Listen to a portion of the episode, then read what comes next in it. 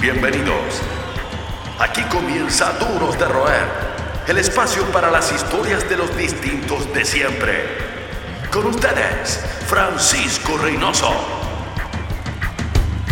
Nuestro invitado de hoy llegó desde el otro lado de la cordillera para ponerle pan rock a este humilde espacio. Para nosotros es uno de los últimos moicanos de la escena argentina y sigue más vigente que nunca de la mano de Jauría, cantante, guitarrista, compositor, activista, futbolero y voz de una generación, llevó las canciones de guitarras al siguiente nivel en nuestro continente transformándolo en contenidos para el público masivo. Hizo historia con Ataque 77 y hoy nos viene a contar las suyas. Con ustedes, un distinto de siempre, un duro de roer, claro está, Ciro Pertus.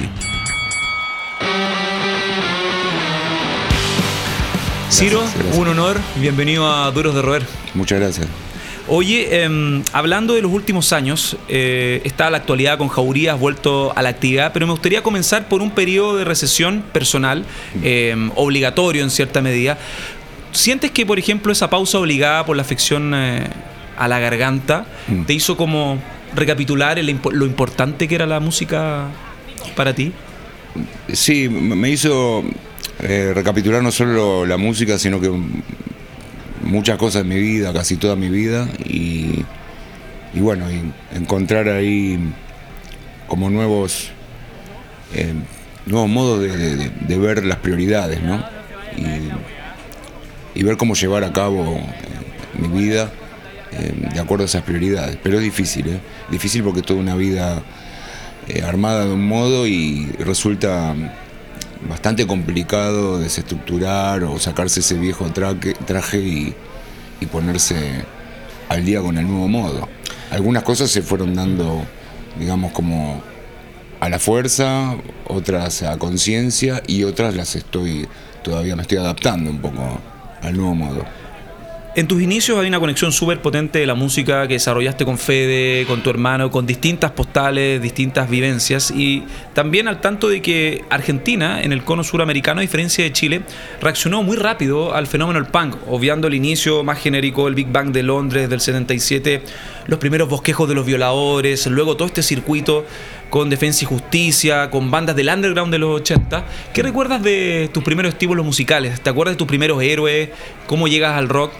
Bueno, yo tuve la, digamos, la suerte de encontrarme con bueno, esos eh, amigos así que, aparecen en tu vida y que te van a, guiar de alguna manera.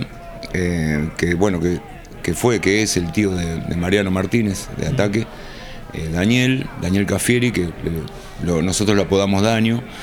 Este, él es un cultor de la música, pero muy ávido y muy muy abierto, muy variado, eh, de aquellos que tienen esas bateas en su casa con los, con los vinilos, como cuando uno iba a la disquería, ¿no? A, mirar vinilos y lo tenía armado como la disquería, ¿no? En su cuarto, ¿no? Y esto estoy hablando del año 82. Y bueno, yo estaba en un estaba en el colegio, en, el secundario, y enfrente estaban los, los chicos que ya habían terminado el secundario, que eran más grandes, y bueno, yo me juntaba con los más grandes, viste, que medio como que los de mi edad no estaban en otra, y estos estaban escuchando la música que a mí me gustaba, que yo estaba más mirando un poquito más a los 70. Eh, y bueno, entre toda esta banda de gente, de chicos eh, excursantes de ese, de ese colegio, amigo de amigo estaba Daño ahí. Y Daño como que me rescató. Porque aún así, toda esta muchachada más, más grande, él veía como que no tenían cierta sensibilidad que yo tenía. Y, sinceramente, de verdad me rescató. Hizo como un rescate, como diciendo, no, vos no tenés que estar ahí, ahí no te están valorando. A mí me tomaba más como el, chiquilín de, 14 años, eh, divertido y payasesco, que hacía locura, obviamente, con toda esa hormona y, ya mi pulsión natural de ser así como, eh, un tipo divertido, creativo capaz que a veces eh, o no me entendían o me tomaban para la broma. Entonces él me rescató y, me empezó a guiar con música. Y me enseñó que la música era abierta, variada, apreciar todo lo que había y que aquella cosa que a mí me deslumbraba tanto que me gustaba en ese momento, como el heavy metal o el punk, se encontraba esa actitud en otras músicas también. No eras justamente, o no, no era, digamos, rigurosamente la ibas a encontrar solamente en, en aquel, aquellos que respondían al uniforme, al cuero, a las tachas, a los pelos parados, sino que también estaba esa actitud en otras músicas.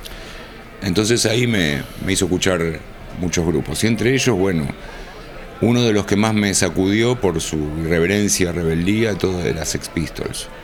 Y cuando los vi una vez en, en imagen, en acción, en un programa de televisión que entre tanta música pop, no sé por qué pasó, fue como una especie de infección que se metió en ese programa, alguien metió eh, God Save the Queen en, arriba de la, del barco, ¿no? Y era algo distinto. Y bueno, ahí pasaban eh, Wham, eh, bueno, George Michael, eh, Tear for Fears. Estaba la New Wave, el pop ahí. Claro, en una y de repente explosión. aparecieron y nosotros no teníamos. Lo llamo por teléfono a Daniel y cuando atiende el teléfono me dice, ya esperaba que era yo, no sé por qué, pero lo esperaba. Me dice, ¿viste? Me dice, sí, ¿viste? Me dice, lo que pasaron en la televisión, no lo podíamos creer. Y ver, bueno, esa- esas caras desencajadas de estos tipos que, que te estaban diciendo cosas que capaz que no entendíamos muy bien el inglés, pero Pero el look todo pero era muy sabíamos potente. que como que sentíamos lo que lo que estaban diciendo y me movilizó y eso creo que me, me, me- me animó o me sacó digamos eh, me dio coraje para a esto lo puedo hacer yo también Y otro, me imagino, otro concierto que dio coraje también el arribo de los Ramones en Argentina. Hubo varias, varias postales memorables en los 80. Eh, uno recuerda el concierto de Cure quizás en Ferro, eh, el underground, el tape trading, el, el intercambio, discos que llegaban por barco quizás, pero Argentina está un poquito a la avanzada ya con el, eh, los violadores y otras bandas. Y me imagino, esto mera anticipación, me imagino que también haber tenido la chance de ver a los Ramones cuando los Ramones estaban en una etapa media complicada. eh, la etapa más pesada, estaban eh, conociendo más el hardcore, estaban Sí. endureciendo su sonido, vienen con Richard Ramón a Argentina. Eso debe haber sido una experiencia una formativa en todo sentido. tremendo porque aparte estábamos en bueno si bien con con Daño eh, yo ya había ya venía escuchando Ramones eh, desde el 82 para el momento del 87 eh, mi hermano ya tenía muchos discos de Ramones y ya inclusive estaba ya pasando a la, nueva etapa de él, ¿no? Mi hermano también un adelantado. Y cuando nosotros llegamos a escuchar Ramones, él ya estaba escuchando, ya se había ido a Irlanda, ya estaba escuchando Steve Little Fingers. Entonces eh, siempre estaba un, un pasito más. Y estábamos a pleno con, con Animal Boy, por ejemplo, en ese momento. Y, y se caen, confirman que vienen, no lo podíamos creer. Un disco oscuro también. Claro, claro, claro. Sí, estaban todos. Empezaban los hardcore. Empezaba a meter los hardcore cantados por Didi. Y, y no lo podíamos creer cuando aparecieron ahí. Decían, vienen, vienen, ¿cómo puede ser esto? Y ahí estábamos en el Estadio Obras, eh, con un calor terrible, eh, todos transpirados, nos íbamos al baño a mojar nuestras camisetas y, y escuchábamos de lejos que tocaban, no paraban y no nos queríamos perder nada, pero nos estábamos ahogando en el lugar, era- había un vaho ahí increíble.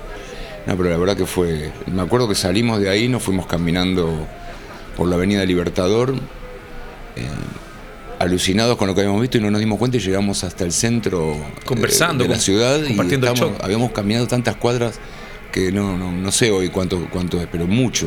Una- como los que peregrinan a las iglesias, esa onda. Pero en un momento estábamos en el centro de, de la ciudad y, y hablando de lo que habíamos visto, estábamos alucinados. Fuera de los vinilos, podríamos decir entonces que ese fue el primer gran concierto que te forja como el camino o hubo experiencias previas, porque también pasaron artistas por Argentina de Sí, categoría. Sí, hubo, hubo, hubo Queen. experiencias previas. Bueno, yo eh, tuve la suerte de, desde muy pequeño, em, uno de los conciertos que más me pegó fue Queen en Argentina. Increíble. Fue increíble. Y, yo también estaba, justo en ese momento, estaba muy escuchando mucho Queen. O sea, no era que, que bueno, que estaba en la movida de, The Game con eh, Another One Bite the Dust, que, era la canción, digamos, de moda en ese momento, sino que yo est- estaba con el cultor ¿no? de Queen. Estábamos enloquecidos con el Queen Live Killers, habíamos conseguido hacía poco ese vinilo. Y la- el, el, digamos, el set list de ese show eh, es, eh, digamos, la columna vertebral es, Queen Live Killers, más eh, The Game y, y el disco del soundtrack de Flash Gordon. Yo tenía, estaba en séptimo grado del colegio del colegio primario, 12 años, y mi prima, era una, chica bastante bien bonita, hacía promociones para una marca de, jeans que se llamaba Fiorucci, que en Argentina andaba muy bien. Jeans, remeras, ¿no? Y era promotora. No estaba muy de moda la cuestión de promotora como ahora, ¿no?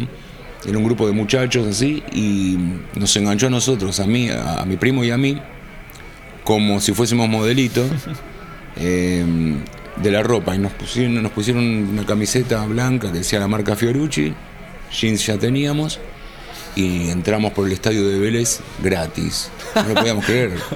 Y yo me llevé un grabador, un Panasonic de periodista que tenía mi abuelo, eso, de teclas, me llevé eso, viste, pude pasar porque estaba con esta cuestión, que éramos como un grupo de 50 promotores que repartíamos unas vinchas, unas calcomanías y tal. Repartimos todo, tocaba SAS de, apertura con Miguel Mateos y, largan estos con We Will Rock la versión punk, la versión rápida, y no podíamos creer lo que estábamos viendo. Eso nos voló la cabeza literalmente. Poder que tenían. Y así hubo muchos recitales muy fuertes pero estos fueron bastante, digamos, formadores. Vamos a escuchar hablando de Queen, también hablando de todo lo que ocurrió en Argentina en los 80. Yo me pregunto cuántas bandas se habrán formado tras el primer o la primera serie de visitas de los Ramones, sobre todo en el 87, cuando lo que vino después de Invasión 88, pero me imagino que la cátedra fue el debut de los Ramones. Sí, porque pegó mucho allá, eh, Ramones pegó muchísimo en Argentina de una manera eh, muy particular eh, bueno, ellos lo, han reconocido como que, digamos, de los grupos más. Está súper documentado, y un libro también. Exacto, era por un lado eh, Rolling Stones, por el otro lado Ramones fueron de las bandas, digamos, más influyentes, al menos, digamos, en, estos años, ¿no? En estas últimas décadas. Em, de hecho, para que hayan, se hayan olvidado de los Beatles, no, digo el grueso, los cultores viejos siempre van a recordar a los Beatles, pero la muchachada más actual consideraba que la rivalidad, por así decirlo, ya no era Beatles y Rolling Stone, sino que era Ramones Rolling Stone, el, el, Stone y el, punk, una, onda así. Y qué loco porque Ramones, viste, así hizo versiones de temas de los Stones, simpatizaba con ellos. Pero bueno, más allá de eso fue, la verdad que muchas bandas se hicieron a, digamos, al calor de, las canciones, no se animaron, digamos. Son los que mantienen encendida la llama del rock. Seguimos conversando con los duros de roer. Estamos de vuelta junto a Ciro Bertuzzi, pilar en Jauría del rock en español en las últimas eh, tres décadas nuevamente en Chile y era hubiese sido un pecado perder esta oportunidad de conversar sobre las historias de otro distinto de siempre de este circuito que sigue creciendo en Latinoamérica. Ciro, em, dentro, habla, recordando lo de obras, me hizo un poco de clic como los hábitos molestos. Los cupitajos los argentinos tenían, y Chile también luego como... copió en cierta medida eh, el underground de Chile y Argentina tenía esa nefasta costumbre y hago ese paralelismo con otra costumbre que no es tan irrespetuosa como los cupitajos, es otro contexto, otra forma de socializar, pero que a ti también te hace ruido y lo has, dejado en claro en varias de oportunidades, que es el hecho del uso y abuso de los smartphones.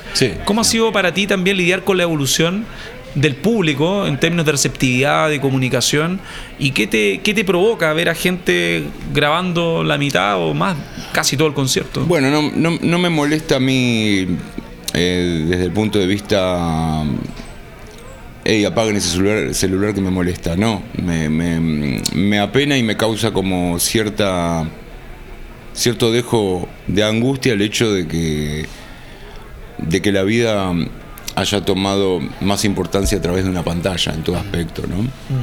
Eh, digamos, ya, digamos, no es importante el momento, sino que es importante si sale a través de la pantalla. Entonces vemos a nuestros hijos jugar y, qué sé yo, antes uno se regocijaba viéndolos como disfrutaban, viendo cada detalle de su disfrute, de su crecimiento, eh, ahí, viviendo el momento, el presente, el hoy, aquí, ahora. Y ahora nos hemos hecho, y yo lo admito, yo también entro, he entrado en esa vorágine por añadidura o por, por costumbre de los demás, por dejarme llevar, en que bueno, que lo tenés que documentar y nos estamos olvidando como de filmar con nuestros ojos, que, es muy importante, ¿no? Que después la foto sí se ve linda y lo vas a recordar, y vas a revivir el momento. Pero no hay como estar ahí. La verdad que vivirlo es otra cosa. Entonces por eso en los recitales no, nuestros no, no, prohibimos sugerimos. Sugieren. Y, y, por sobre todo le recalcamos a la gente que no se enganche en esa cuestión de más papista del, que el Papa, de ponerse en policías de, de, lo que decimos nosotros, porque a veces pasa, que se ponen como a acusar a los demás, eh, está usando el celular, no, no, amigo. Sé libre de usarlo lo que quieras. Nosotros recomendamos tratar de vivir el hoy aquí y ahora y que es mejor. Para nosotros es mejor. Nosotros no salimos con los celulares a filmarlos a ellos, sino que salimos a brindarnos a ellos. Y creo que lo han leído bien. Porque más cuando aclaramos bien, porque mucha gente pensaba, se ponía en esa cuestión de que eh, van a prohibir, cómo, no se pongan en, en, fachos. Y no, no, por favor. No, no, entremos en esa cuestión paranoide. No tiene nada que ver.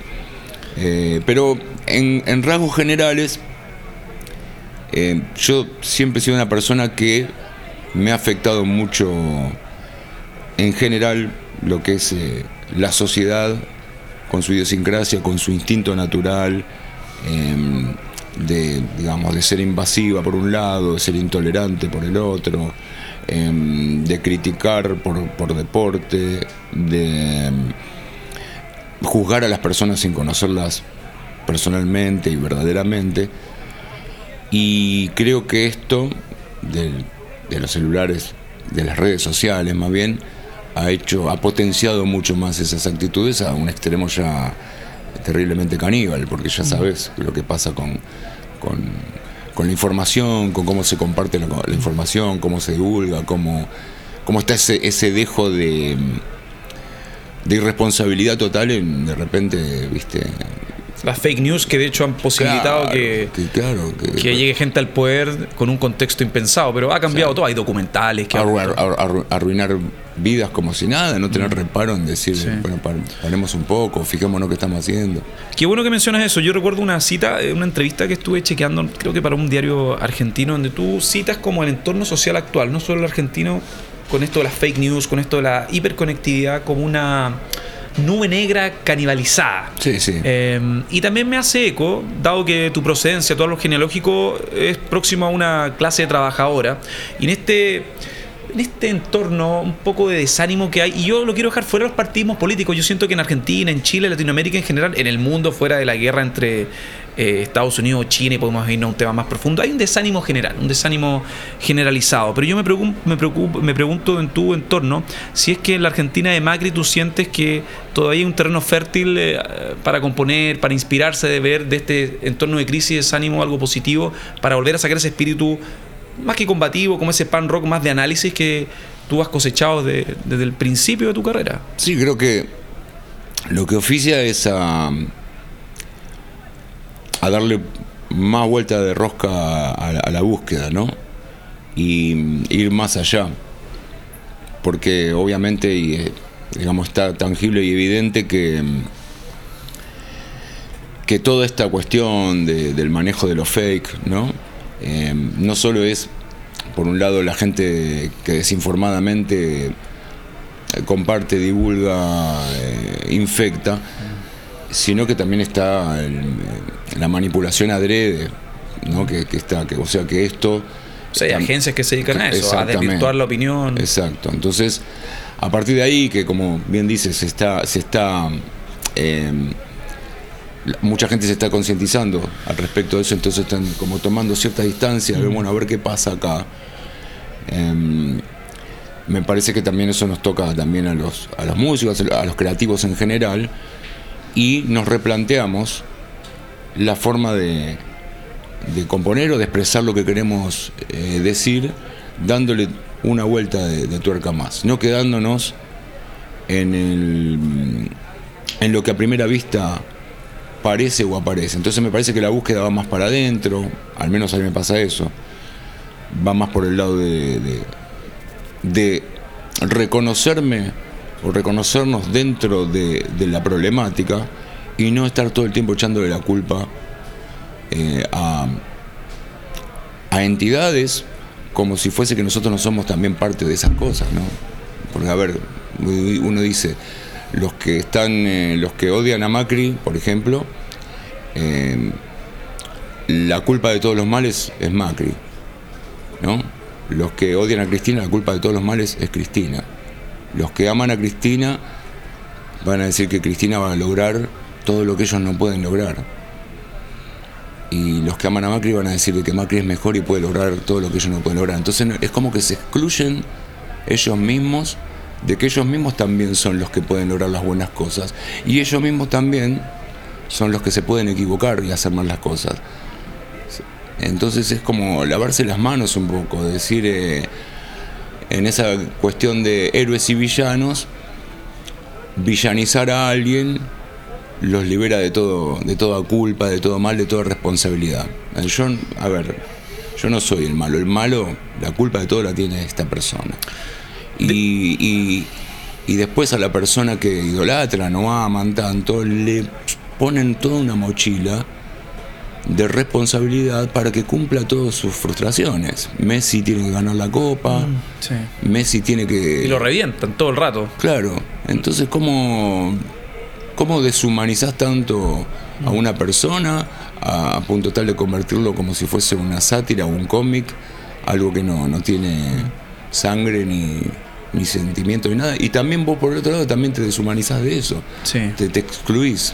Entonces bueno, por ahí a mí me está pasando eso y estoy yendo más por esa por ese lado. Del absolutismo y la militancia política pasamos a la militancia deportiva, porque hay una historia bien interesante, ¿eh? porque tu familia, y esto yo considero que es bien inusual, tu familia tiene distintos orígenes o cercanías futbolísticas, y una vez se confunde porque está Huracán, San Lorenzo, Boca y Defensa y Justicia. Defensa y Justicia, eh, ¿qué más? A ver, ahora no me acuerdo. Tu primera banda se llama Defensa y Justicia. Sí, ahí junto con Ataque estaba Defensa y Justicia. Cuando apenas empecé a tocar, al toque armamos Defensa. Y Defensa y Justicia era la banda que escuchaban la mayoría de mis compañeros de fábrica, que eran de una zona de, Buenos Aires que se llama Florencio Varela, mm. al sur de Buenos Aires. Y es un, em, un barrio muy, muy obrero, ¿viste? Y, y bueno, me juntaba yo con los muchachos y nos íbamos a ver a Defensa y Justicia y agarré un cariño por la barriada, por los compañeros. Y ahora cuando ascendió defensa, la verdad que fue un sueño, una cosa inesperada. Mm. Y me puso re contento. Después tengo una parte de la familia que es de Huracán, otra parte de San Lorenzo, los de Boca. Y me hizo, me hizo como ver un poco eso con el tiempo eh, y también con la edad, ¿no? Eh, el hecho de que valorar eh, tanto al fútbol como la pasión como algo mucho más, más fuerte que, la bandera de uno de otro. Entonces para mí hoy en día el fútbol es algo, es más importante que, el equipo. Si bien obviamente me late el corazón con, con mis equipos preferidos, pero aprecio el fútbol bueno donde sea. Más que un club, una familia. Sigues junto a los duros de roer Estamos de vuelta recordando en la línea de tiempo las historias no menores de Ciro Bertuzzi en Duros de Roer, un espacio para los agentes del underground, los distintos eh, de siempre.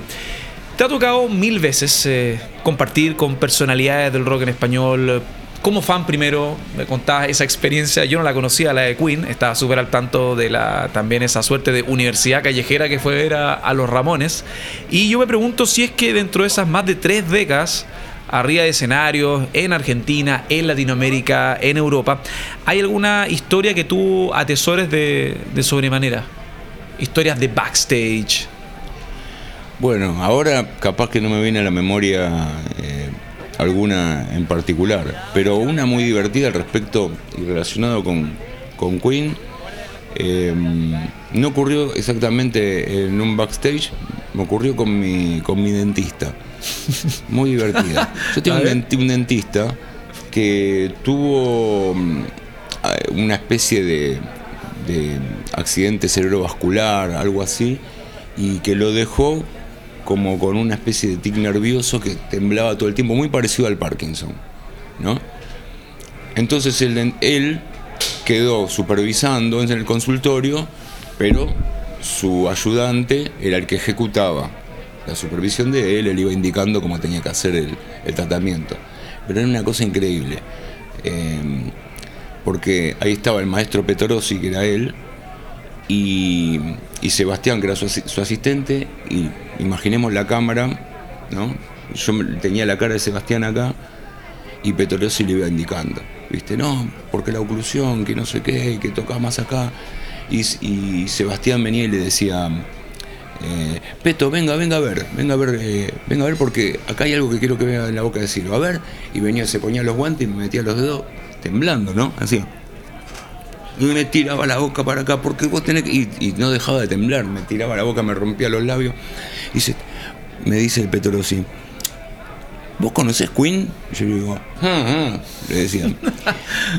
¿Sabés que una vez eh, en, en mi casa, en mi consultorio, que está cerca de la cancha de Vélez, vinieron y tocaron el timbre los de Sadaic. Sadaic es la, es la digamos, eh, la entidad que recauda los derechos de autor. Eh, porque al cantante, me dice, se le rompió una paleta de los dientes. Venía de otro show, se le rompió una paleta y tenía que tocar en la Argentina y él no quería salir así. Y no había ese día dentistas. Entonces buscaron por medio de Sadaic qué dentista que atendía a músicos eh, es- podría estar lo más cerca posible. Y averiguaron mi dirección y se fueron a la casa. Y aparecieron todos unos tipos, viste, de seguridad, con trajes así misteriosos, más los de Sadaic. Mire, tenemos un muchacho acá, que esto que lo otro, y apareció Freddie Mercury en la casa de él. ¡Wow! Freddie Mercury vino y le atendió, los le atendió los dientes, le arregló los dientes y después salió a tocar. Pero lo más divertido no solo esto, sino era. Petrosi me contaba todo esto con su cara acá, mientras me agarraba la boca y no dejaba de temblar. ah, Con la boca así, ¿viste? No, terrible. He vi- vivido cada cosa. Muy, cosas muy, muy locas. Así como esta, un montón. Los dientes más conocidos del rock, los de Freddie Mercury. Así que puedo decir que mi dentista eh, lo atendió a Freddy y me atendió a mí. Tremenda, tremenda historia. Terrible. Oye, em, ya viendo la experiencia en backstage eh, también, se me viene a la cabeza eh, y me quedo todo rondando lo- ese periodo como de, mm, de crecimiento personal. Un tipo que vive y respira música con tu hermano, aparte de la pasión del fútbol, que siempre ha tratado de darle a la música contenidos, instruir a sus fanáticos. ¿Qué hábitos tuviste que, que desarrollar en el receso? El receso por esta, para, esta parada obligada que tuviste que hacer años atrás, que fueron dos, tres años. Sí, casi tres años, Mm. porque fueron seis meses más o menos de, de tratamiento en total. Em, luego curar toda la zona em, de la garganta, que bueno, que fue un tratamiento bastante agresivo. Eh, recobrar peso, porque había bajado de 90 kilos que pesaba a 68 kilos. Y, y bueno, empezar de a poquito, ¿no? Se juntaron varias cosas, ¿no? Como que eh, las, las composiciones nuevas, porque toda esta situación me movilizó más, siempre fui un tipo muy sensible, esto mucho más. Arte te hace ver la vida. Sí, de otra- de al principio, claro, como son cosas, viste, eh, como muy límites, muy extremas, eh, te hace al principio sacar cálculos muy eh, como determinantes o, extremos propiamente, pero después empezás a ver y te, te armás bien y sabes que lo vas a pasar y que, y que tenés fuerza y, y, sos consciente que lo vas a lograr. Eh, quizás lo difícil era ver a mi alrededor, a mis seres queridos, verme en ese estado y que ellos no pudiesen percibir de que yo internamente sabía que iba a salir adelante. Entonces eso es bastante feo porque yo siempre fui una persona que mm, sufro mucho con, con mi entorno. Quiero ver a mi entorno feliz y, y lamentablemente es, eh, digamos, mi, el defecto de mi virtud, que yo le llamo, es eh, que a veces me paso de empatía y, y me olvido muchas veces de mí mismo.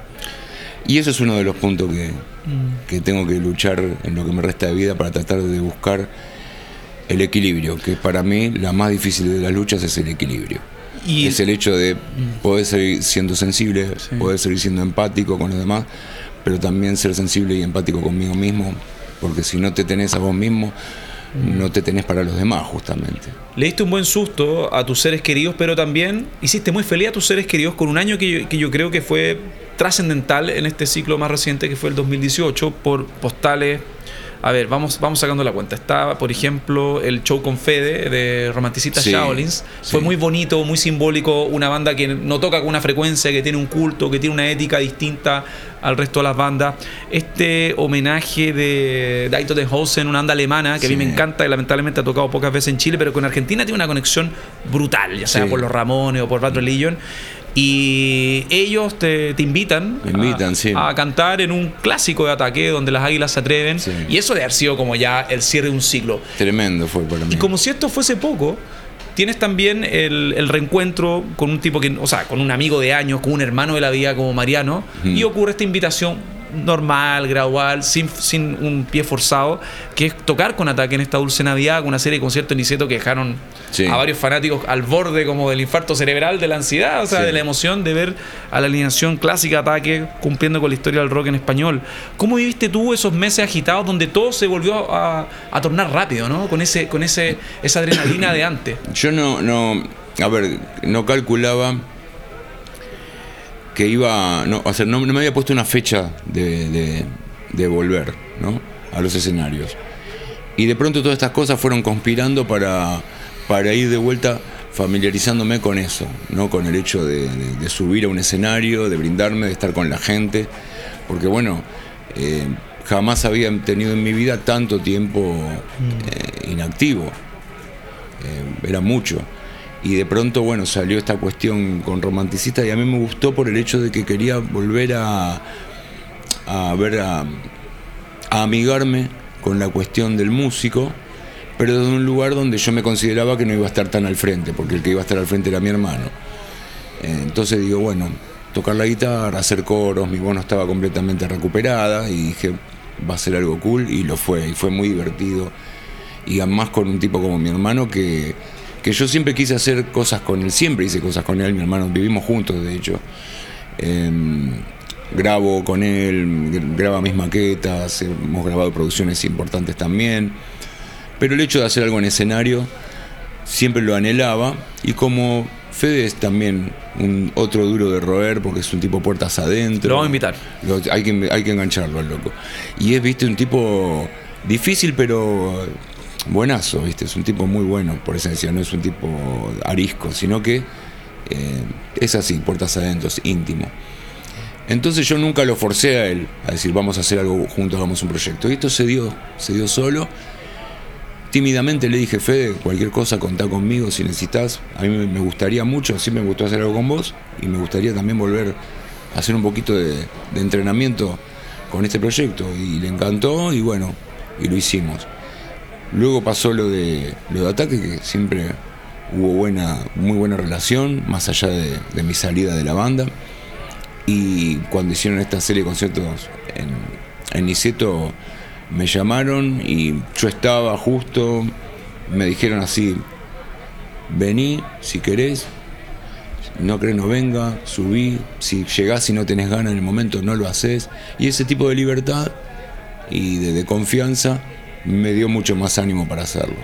Con esos avisos de la vida, uno también ve las cosas en distinta perspectiva, con la cercanía, con em, la distancia que es bien atípica, porque las separaciones de las bandas son, bueno, uno puede ver en el continente Sepultura, en Chile Los Prisioneros, son un poco tormentosas, pero los ataques atípicos en ese sentido, que eran diferentes, distintos caminos. Tú nunca has sido un tipo que haya manejado la nostalgia, siempre mirando eh, con un presente, en el caso este, jauría, muy saludable en términos artísticos, pensando en un tercer disco, pensando en cómo, cómo también eh, actuar en este nuevo ecosistema de difusión digital por el amor de los fans también y por todas las medallas conseguidas, nunca como que te pica el bicho nuevamente de volver al menos a hacer una gira importante con Ataque, por los fans de España, la- también las nuevas generaciones que, Claro. que no tuvieron la chance de ver Ataque 77. Hay muchos chilenos, Sí. incluso argentinos, que nunca tuvieron chance de ver Ataque 77. Claro, claro. Sí, sí, no, y eso yo lo tengo muy, muy en cuenta y en consideración.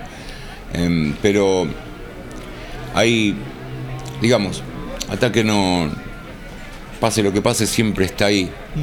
Em, o sea, no- es, difícil eh, darlo a explicar exactamente, pero amén de que yo me fui, no me fui.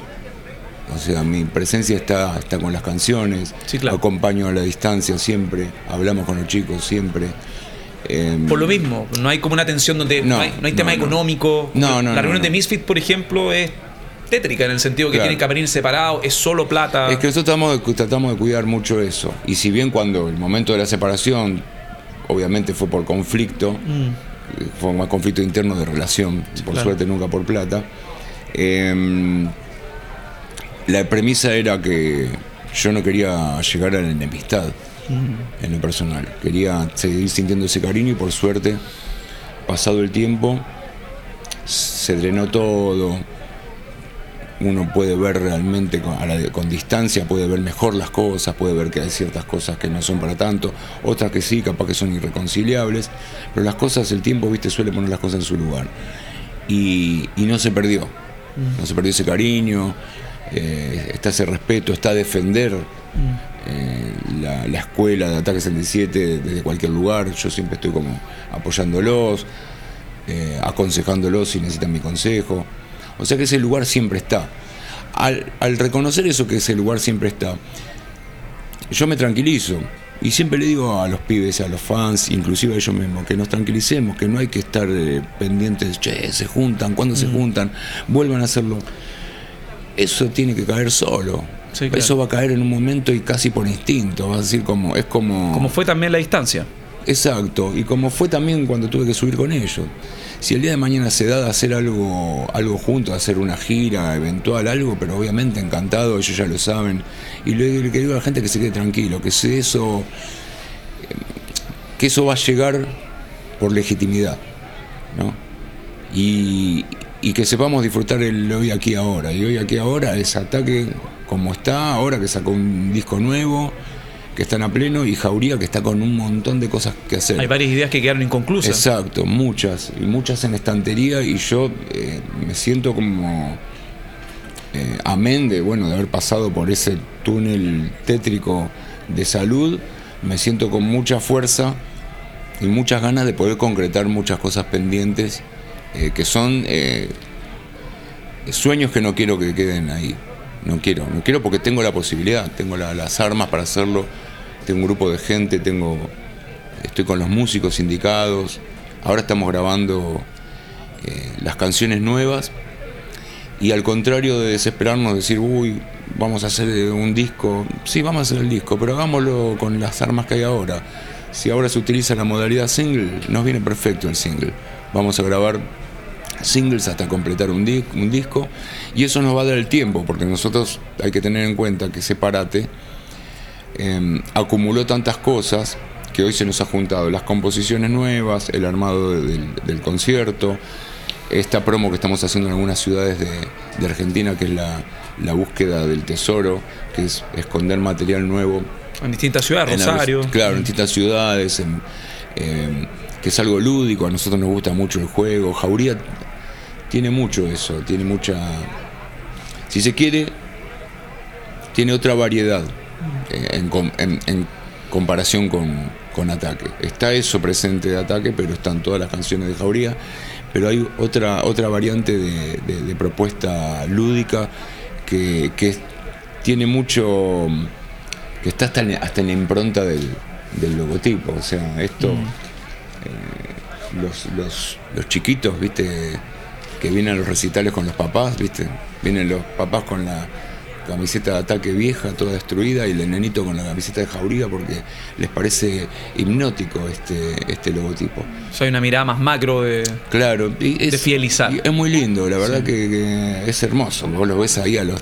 Yo vi las fotos de, del concierto ese que hicimos en, en La Usina, ahí en, en Buenos Aires, que es un lugar increíble, gigante, y no sabes cómo abunda de fotos de, de papás con hijos, de mamás con hijos, viste, todos cantando, eh, los chicos con las remeras, los papás con los tatuajes. Eh, la verdad que es, eh, es emocionante. Y hay mucho, muchísimo por hacer. Ciro, esto ya es casi retórica a esta altura del partido. Tú lo mencionaste, es cosa de conocer tu historia, pero ¿te consideras un duro de roer? Yo creo que sí. Yo creo que sí. De hecho, varias veces sentí, siento que soy que a veces me veo como un tipo bastante pasivo, conciliador, empático. También he sentido decir el tipo muere con la suya. Y al final de cuentas que sí, muero con la mía, soy un duro, no me, no me van a correr en eso, de tener esa sensibilidad. Eh, qué sé yo. Capaz que hoy en día mido más eso de, de hacer el bien y mirar a quién ponerle. Pero realmente muy pocas veces me sale. Generalmente eh, prefiero abrazar a alguien y como dice la canción, viste, corro el riesgo, voy con el, corazón abierto y corro el riesgo si me quieren lastimar. Eh, sigo siendo así como, como, como un perro.